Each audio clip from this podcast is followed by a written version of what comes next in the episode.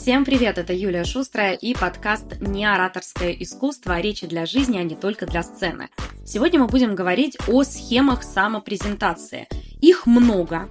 Вы наверняка могли слышать про ПУП или АИДу, или схему, где нужно рассказать о себе три факта. Первый – это кто вы, второй – это чем вы занимаетесь, третье – какой результат можете дать.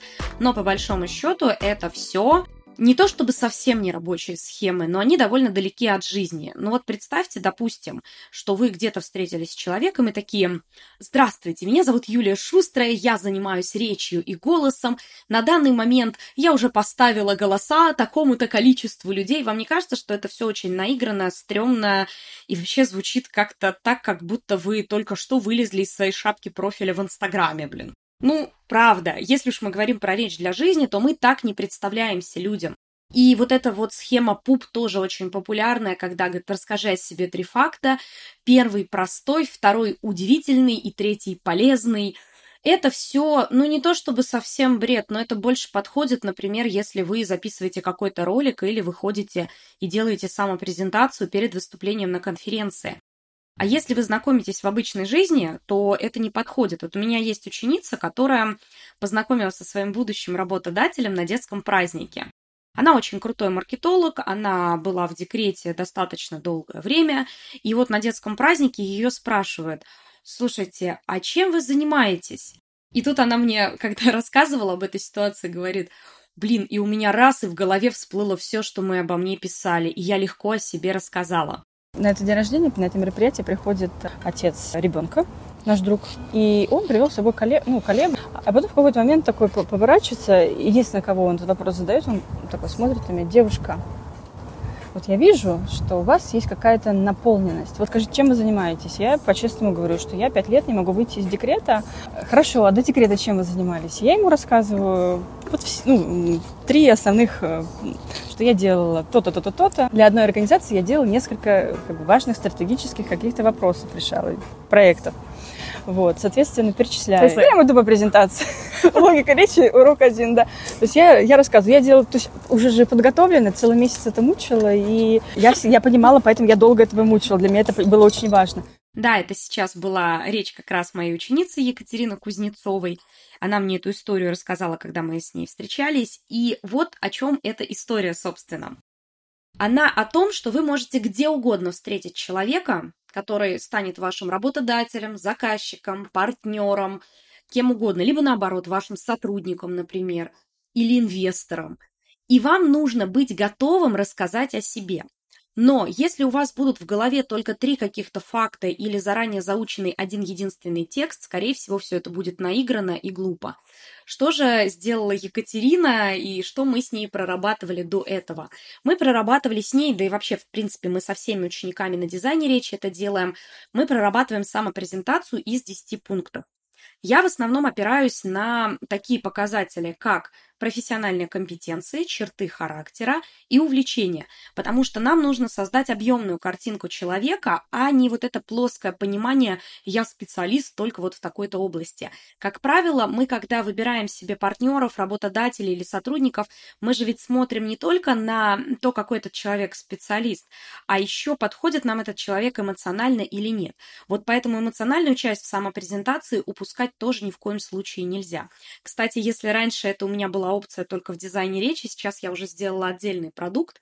Это мастер-класс по самопрезентации, в ходе которого вы как раз можете вычистить все вот эти моменты и сделать самопрезентацию из 10 пунктов, которые будут мобильными и гибкими. Что значит мобильными и гибкими? Мы оттачиваем до такой стадии самопрезентацию, что в нужный момент вам в голову приходят нужные факты. И это только кажется, что вы в любой ситуации можете о себе рассказать. На самом деле происходит примерно так. Ну, э, меня зовут Юля, мне э, а, 31 год, да, проработанная самопрезентация, она избавляет еще и от вот этих э, потому что вы заранее знаете, что о себе рассказать. И Казалось бы, вот у меня всегда ученики делятся на две категории, я уже об этом другой подкаст записывала. Было такое, что некоторые, ой, да у меня так много всего о себе можно рассказать, что я не знаю, с чего начать. У этих людей другая проблема, они начинают там прямо со школы. А знаете, я еще в институте была очень активной, вела студсовет. Вот человеку сейчас эта информация о вас? Зачем? Мы как раз э, и на мастер-классе, и в ходе дизайна речи мы тренируемся убирать лишние факты и оставлять только то, что действительно говорит о вас как о человеке и о профессионале. Потому что, допустим, факт, в котором вы рассказываете, что вот я закончила МГУ в 2016 году, это тоже обо мне ничего не говорит. А вот если я говорю о том, что разбираться в политике я начала еще, э, когда обучалась в институте, потому что училась на журфаке МГУ, вот это уже факт обо мне. И человек понимает, что у меня не просто есть корочка, а я в чем-то разбираюсь. Там целый список пунктов того, что стоит о себе говорить, а чего не стоит.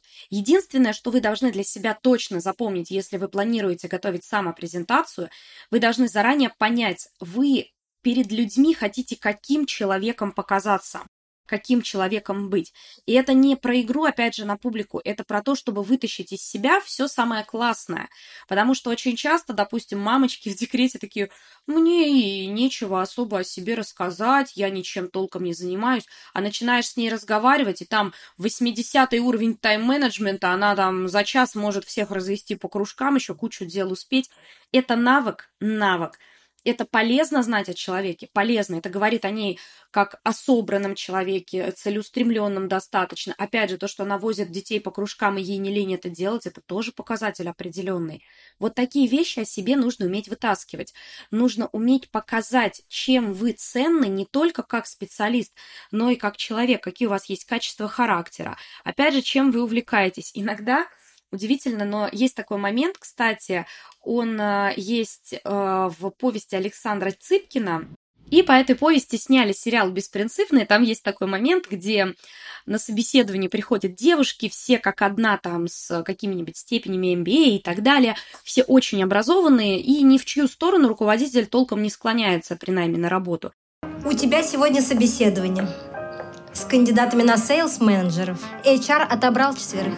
Проходила стажировку в архитектурном бюро Клюев и партнеры. Поступила в вышку, закончила с красным дипломом. Саратовский государственный университет.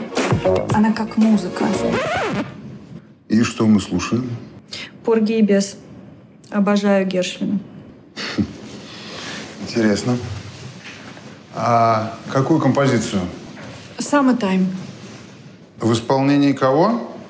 Ну, сейчас я слушаю оригинал. А вообще, конечно, мне больше нравится исполнение Армстронг или Эллы Фиджеральд. А версию Дженнис Джоплин слышали?